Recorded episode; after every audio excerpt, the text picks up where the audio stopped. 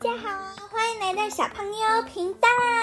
今天我们要念《吸墨鬼来了》的第二部的第六章哦。那这就是第二部的最后一章。过了这一章，我们就会念第三部，叫做《吸墨鬼城》。好了，第六章叫做“用双人吸管共享早餐”。开始听故事喽。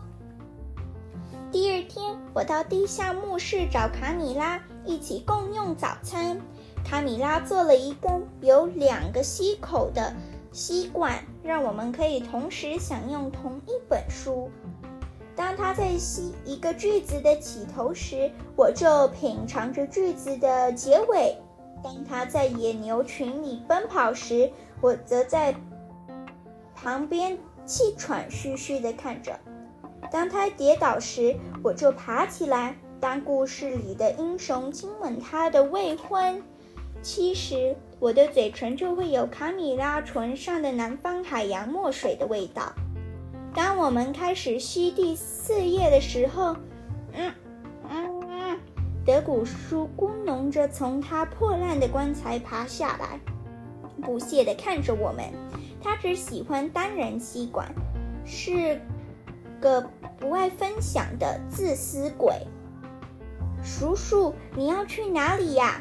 卡米拉趁故事空档停下来问我，问问他，他头也不回地说：“去找个小棺材给你的男朋友啊！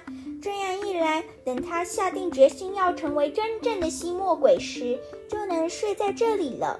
住在现代化公寓里，躺在床上睡觉。”吹着暖气，喝着自来水，光想，光想象就太恐怖了，让我鸡皮疙瘩掉满地。说完，他就走出去了。